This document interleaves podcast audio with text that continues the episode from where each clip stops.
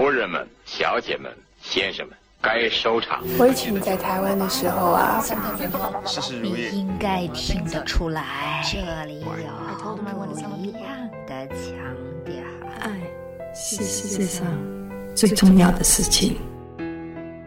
一起聆听电影的腔调。本节目在多平台上覆盖播出哦。大家好，欢迎收听节目，聊一下《信条》吧。Getting out alive is the problem.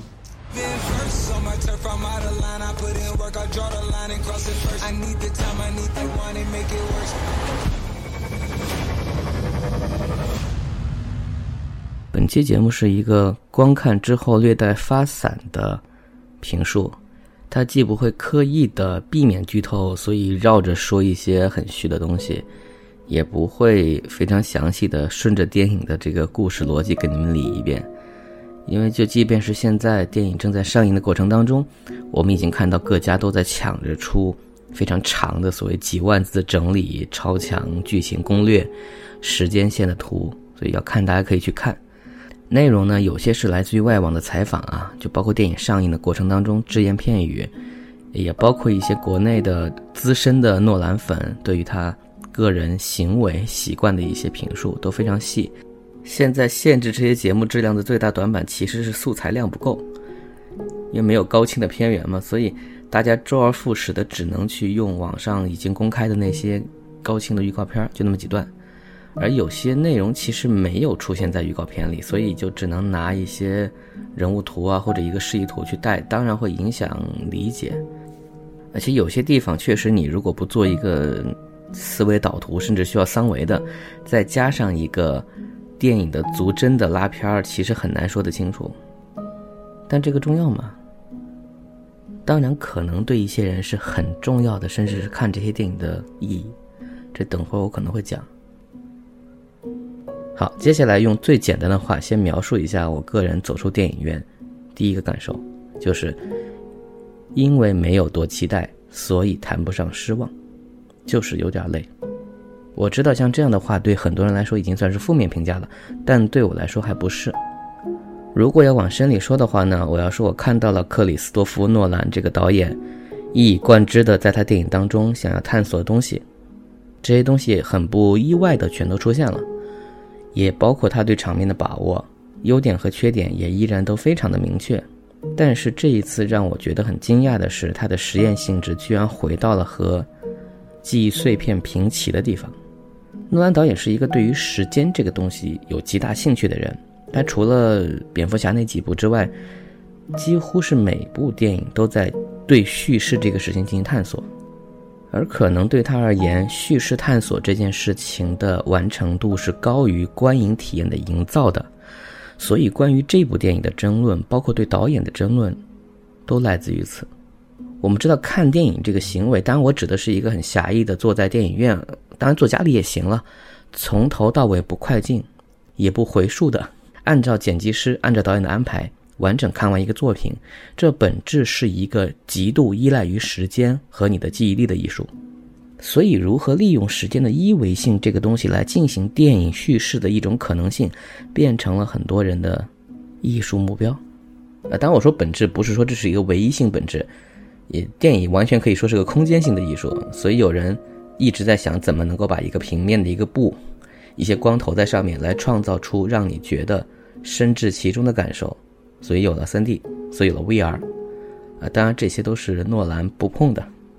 整个信条的故事，大家看完之后总要总结，总要对比嘛。但有人会提到《盗梦空间》，因为它像是一个任务；有人会提到《前目的地》，嗯，大家如果知道在说什么，其实这就等于一句话剧透了。但这个也并不是很重要。而我其实更明确的会想到的，还是崭露头角的那部《记忆碎片》，他个人的第二部长片。呃，当然，《记忆碎片》是一个投资成本相当低的作品，所以那时候大家觉得你怎么玩都可以，它也得以能施展手脚。而这部电影也因为它独特的叙事方式，而且无法复制，因为你一旦复制就变成它了。到现在为止还是非常独一无二的，甚至它使用了极端的倒叙和插叙的方式，来对你的大脑提出了一种极高的考验。创造了也悬念和创造了，呃，故事本身的压力。这种体验导致人们纷纷的拜服诺兰的同时，也变成了一种新的观影乐趣，就是以重新整理电影当中流出的线头，打碎时间线索之后重新重组的过程，变成了观影乐趣。这个乐趣是一个相对比较小众的东西，它没有对错，这是一种选择。而《信条》现在是。诺兰作为一个国际级别的大导演，他有着自己的影响力，所以能拿到极高的投资。他还拍摄了一部以动作科幻为外衣的，同样在探讨叙事或全新观赏体验的同时，自然也是非常冒险的。所以他现在得到的一些，我说说恶评或者争议，我觉得一点都不出奇。这是诺兰一开始应该就能想到的，但同时我觉得这也是他。可贵的地方就是他坚持在探索，只是这些探索是否真的对电影艺术或者说叙事艺术有用呢？我们还要看很多其他的案例，可能才能够看出来。我举个例子吧，比如说倒叙这个技巧，它能够让一个本身平淡无奇的因果关系变出新的效果来。在记碎片当中有一个细节，比如说我们的主人公在一个故事当中坐上一辆车。因为他自己并不记得所有事情，观众也跟他一样不记得，所以他并不知道为什么他的车的车玻璃是破的。大家也知道这是个伏笔。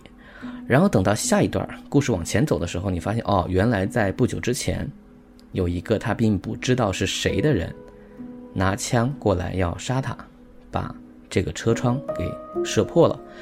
那么这个事情本身，如果你顺着讲，它甚至没有什么好值得说的，它只是一个冲突事件。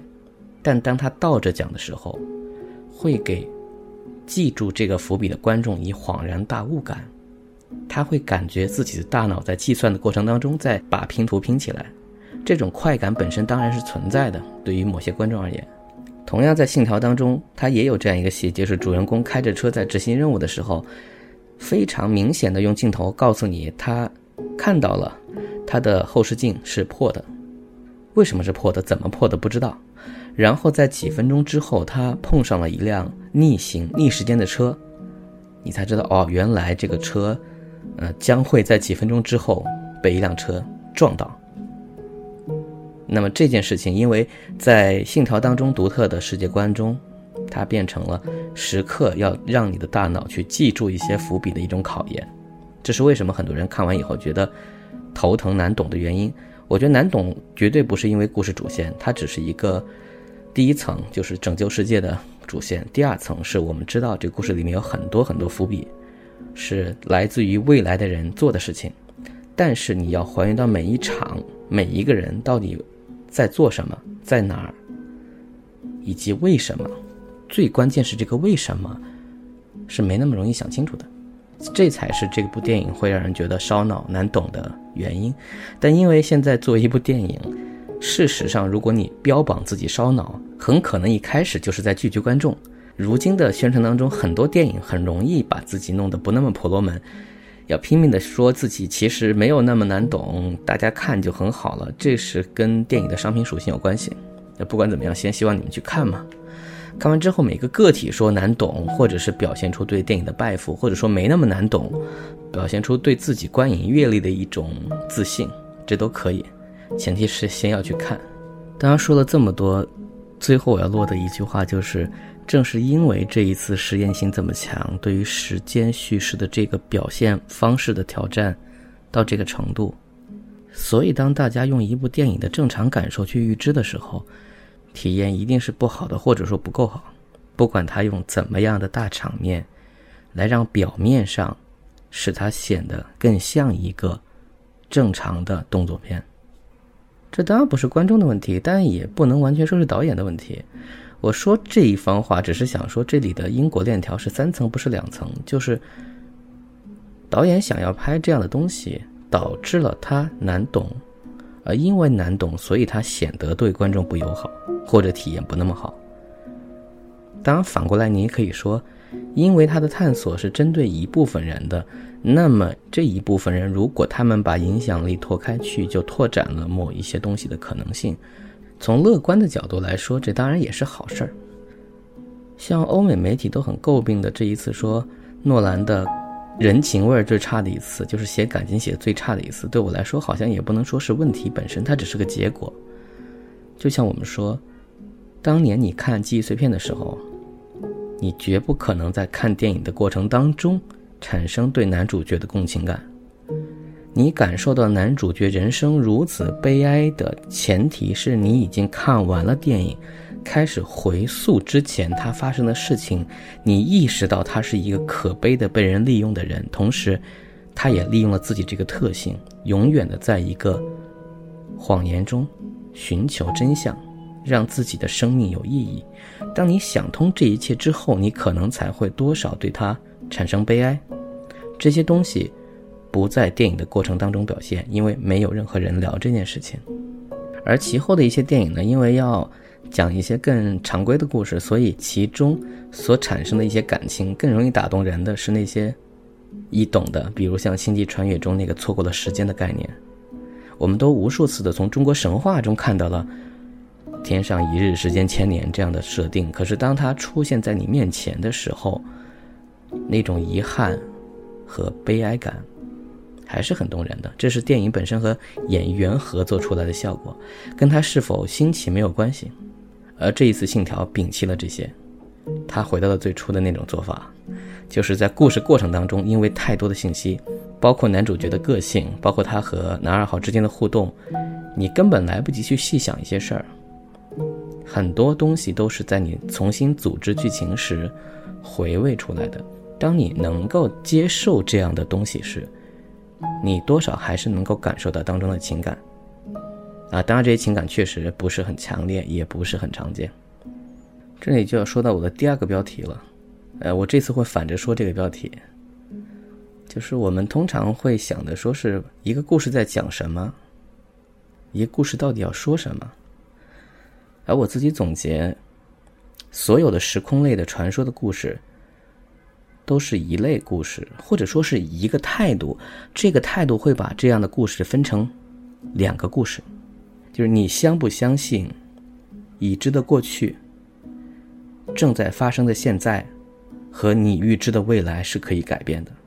如果你觉得是可以改变的，那么你就进入到了某一类电影的世界中，比如说像《回到未来》，比如说像《七龙珠》的特兰克斯中另一个结局，像这样的世界观当中，这样的故事当中，人们通过预知、通过时间回溯、通过各种编出来的理由、魔法、道具。或者科幻道理，他们能够改变一些事情，从而得到人们想要的。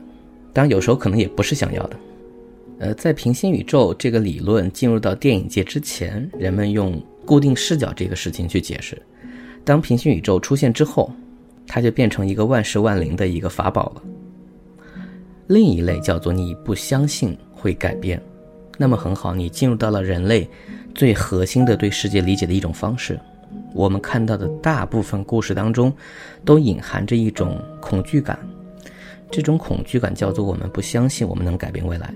我们会觉得我们企图改变未来的事情，任何举动，甚至窥视这个过程，都只会让我们更确切地走向未来。在这样的故事当中，有一个最原初的模板叫做俄狄浦斯。啊，这个也不用多解释了，对吧？那么以这个模板为核心。千百年来出现了各种文化当中的各种故事。我知道有一个事情，我想去改变这个事情，但最后我发现，如果我不知道或者我不那么努力的去改变的话，这个事儿就不会发生。然后人们把它归结为命运。作为看客的我们，心惊胆寒的看着主角以一种非常勇往直前的往前走，最终落回到那个他本该得到的结局上，大家叹一口气。这里有很多很多小例子，随便说，比如说像，呃，机器猫、哆啦 A 梦当中，无数的只要关于时间逻辑链当中，它全是这样的故事，大家应该一说都记得。比如说，什么野比突然被老师说你打破了学校的窗玻璃，他觉得自己被冤枉了，而且他那天听见了一个声音，他觉得学校里面有一个人，他想去看看那个人是谁，于是他坐时间机去回去，结果呢，他因为知道不能碰见自己，所以他躲起来了。就在他躲避的时候。一个什么球还是一个什么石头吧，反正飞过来打中他的头，他很生气，扔回去的时候打破了窗玻璃，所以事实上老师没有冤枉他，因为还是他打破的。当然这里就形成了一个闭环，就如果没有这件事情，你就不会回去看。但你回去看之后，就造成了这件事情。对于人们来说，这只有一个世界，就是相互影响、循环因果的一个世界。而这样的故事是怎么产生的呢？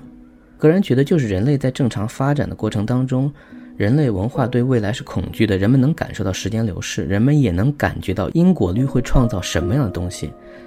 有些是可知的，有些是不可知的。你在知道结果的时候，你才能回推，但结果已经发生了。带着这样的恐惧，人们开始用各种方式去探测未来，去预知未来。人们想知道我们这样一个渺小的个体在世界中到底能够承担什么样的角色。这种心理基础让人们迷恋这样的故事。但我们的自卑，我们对未来的不确定性，让我们觉得所有企图改变将来的人是要付出代价的。所以那些算命的人，那些所谓知道天机、泄露天机的人是要受到惩罚的。中国民间故事当中，很多叫做前世注定，是讲的不在你这个逻辑链当中的一件事情，影响了你现在做的事情，而你知不知道这件事情，对结尾没有任何影响。呃，仲卿之前录过一期节目，也是讲这个东西，这个我也基本同意。人们对于这样一个故事模型如此依赖，所以才会产生一句话，叫做“意料之外，情理之中”。人们本能的认为这样的故事。就是一个有着良好闭环的故事，是 OK 的，是合理的，是让心里舒服的。且最舒服的就是说，像李尔王那样的，就是你得到了神谕，你按照神谕往前走，结果最终发现你确实理解错了神谕，神谕没有错，但没有得到你想要的。这样的话，人类会觉得自己是不会那么自大的，也不会觉得故事中的这个角色会比自己强。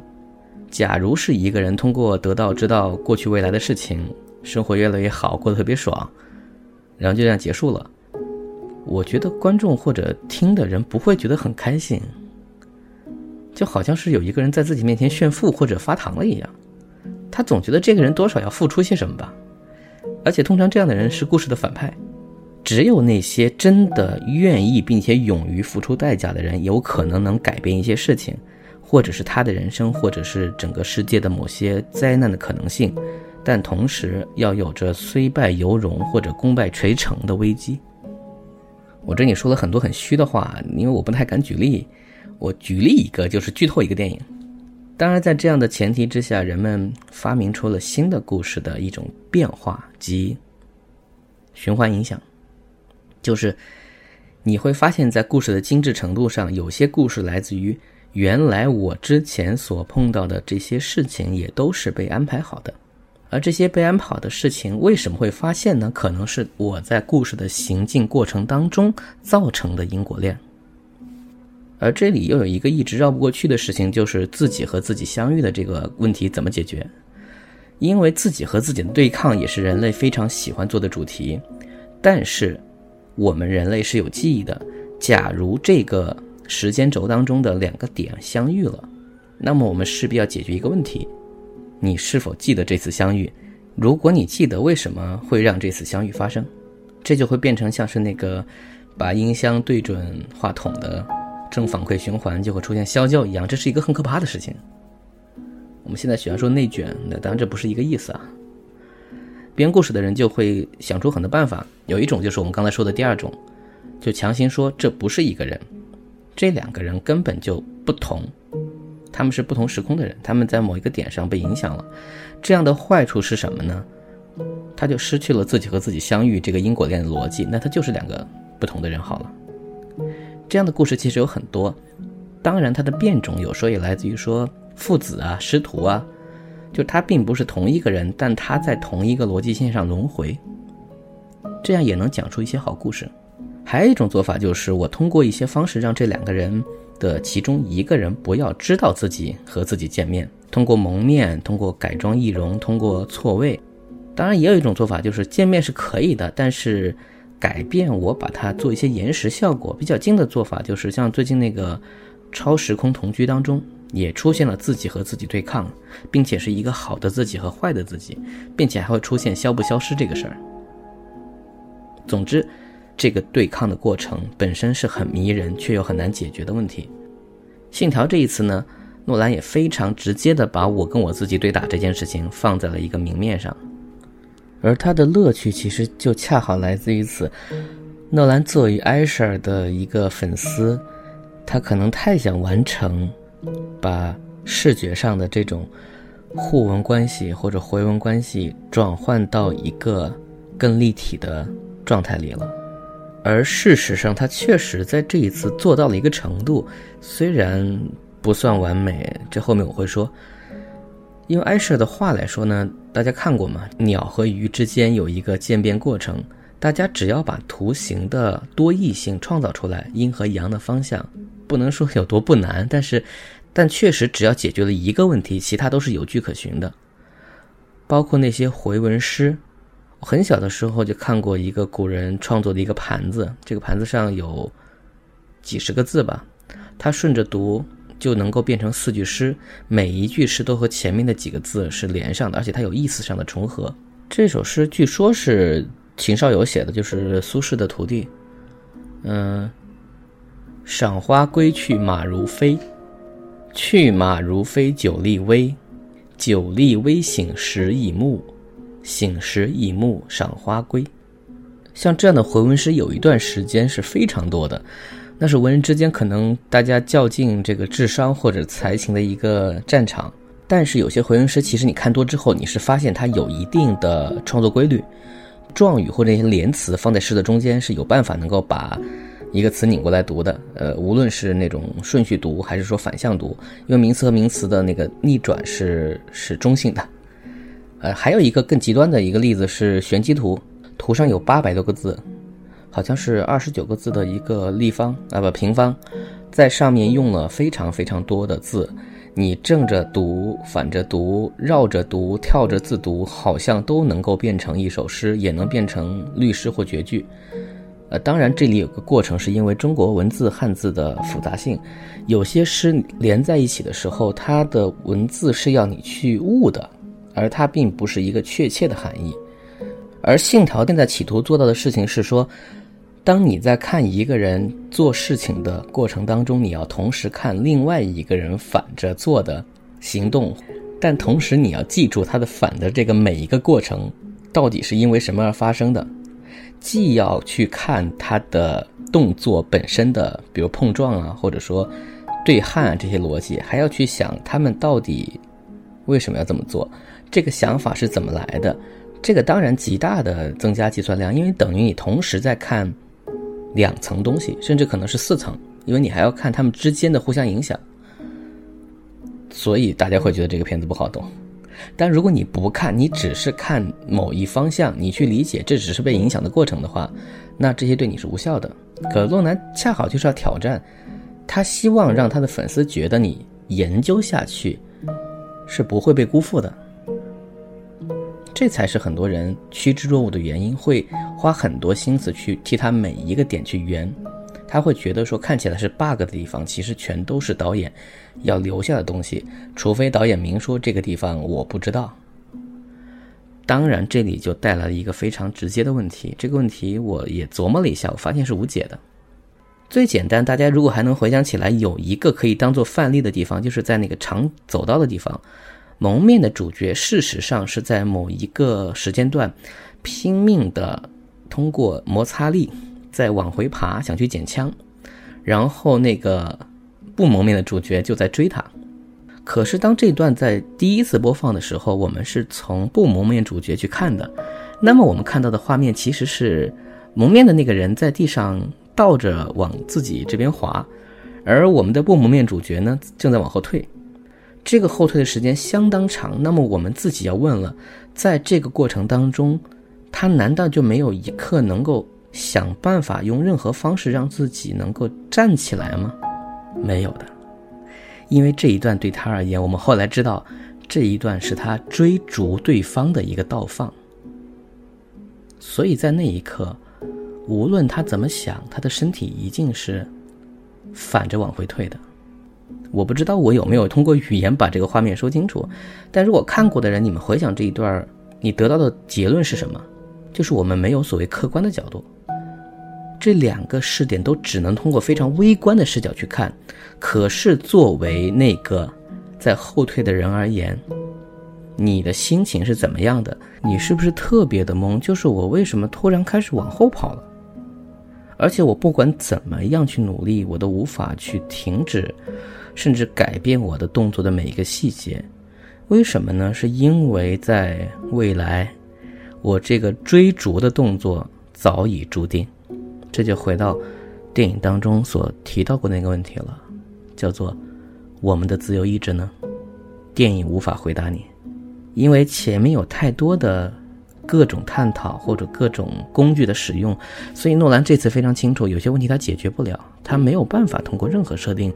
又非常漂亮的拍出来，又告诉你这个事儿本来是怎么样的，所以外祖父悖论不解释，所以自由意志不能讲，所以我们就并不知道那一场自己和自己的打斗这个过程当中，谁才是那个真正的发力者。即便他前面用了差不多十多分钟来完整的讲解了所谓局部逆转是个怎么回事儿，他把这个锅推给了具体的物质。就是说，只要你想着你刚才丢那个东西的动作，那个东西就会回到你手上。但是我们如果从意志去问这个问题的话，依然还是那个问题：丢子弹这个动作真的发生过了吗？或者说，当我们让子弹回到手上的时候，它到底是否意味着在某一个时间点之后会存在一个把子弹丢下的过程？不知道，把物质本身的这个能量，包括逆商这个事儿，和时间切割开，而很复杂的做这一切是为了什么呢？可能只是他想要在画面上实现同进同出，实现你们以前想都不敢想，或者说想了但实现不了的，在同一个时间点上同时出现。正向和逆向，并且他们还能相互创造因果关系这样一件事情，他为了能够完成这个画面，他用现有的很多已经对这些故事进行一再捶打的叙事方式去进一步进化。他想要创造这样的视觉奇观和这样的叙事体验。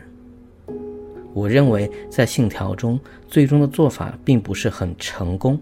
但可能目前为止，用电影去感受他对时间的理解和体验，是他最好的一个载体了。用图画、用文字、用声音、用语言、用建筑等等其他艺术，也许都没有电影现在最容易让更多人去感受。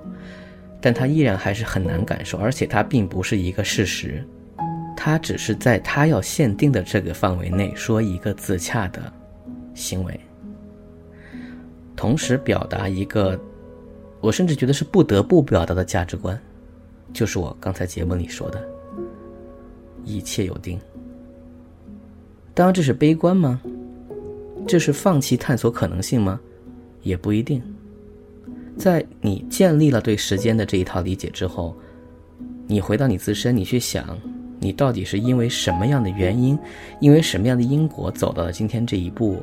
看了这部电影，听了这些节目，然后有了这些想法，在你在整理的过程当中，你有更多的机会去了解一些事情。我们当然可以像蝴蝶效应那样，用一个很 bug 的天赋或者说超能力，去创造自己影响自己的这样的故事逻辑和体系，而且非常直接的在前端叙事中，用惊吓点来埋藏几个存档点。我们当然也可以用信条这样的一大堆的国际格局啊、政治理论，甚至没有办法去解释的未来人，没有办法去探听的立场，来构造一个自己和自己共同战斗的故事。真正看科幻小说多的人，其实对这一切应该是挺不爽的，就像是《星际穿越》中五维人的立场一样。就是当故事真的需要他们不带解释、不带角色的出来做什么的时候，就做了。这次给肯尼斯·布纳纳送钱、送技术的那些未来人是怎么想的，你也还是不知道。姑且把它理解为某一个高维度的神吧。重点是我们回到微观上，在故事的结尾那一刻，我们看到男主角释然的接受命运。这个故事讲的不好的是在于我们确实对他了解太少了。信条的难不难懂？你要不要去花时间想这些事情是一回事儿，但你要不要花时间去想想因果，然后放弃掉对因果的执念，去看未来是另外一件事儿。我这期节目不是在讲电影好或不好，只是在发散的，以一种非线性的方式，顺着我的念头往下讲。我不知道说什么的时候，本期节目到此结束，感谢收听。我期待着评论区可能会有一些人说，唠唠叨叨都不知道讲什么。这些未来会发生吗？它是我预知的吗？还是我对经验的一种判断？我不在乎。我觉得听到这里的你们，必然也不在乎。感谢收听，我们下期再见。干嘛看你手表啊？只要一分钟。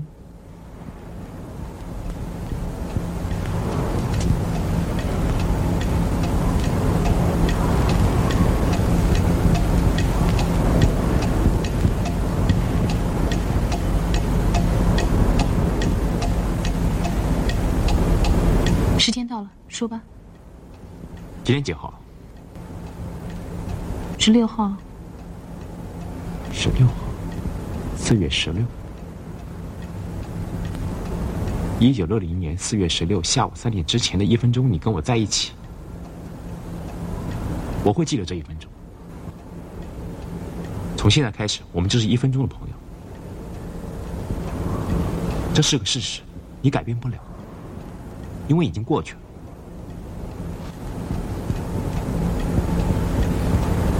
我明天会再来。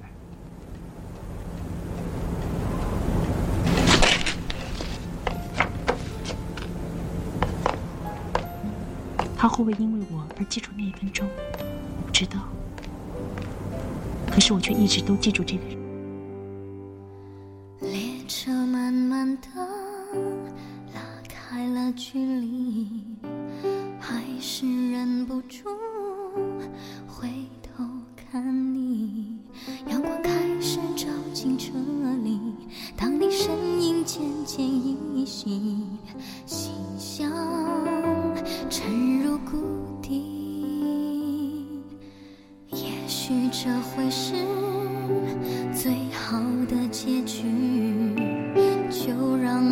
醉到如此无声无息。就算身旁陌生人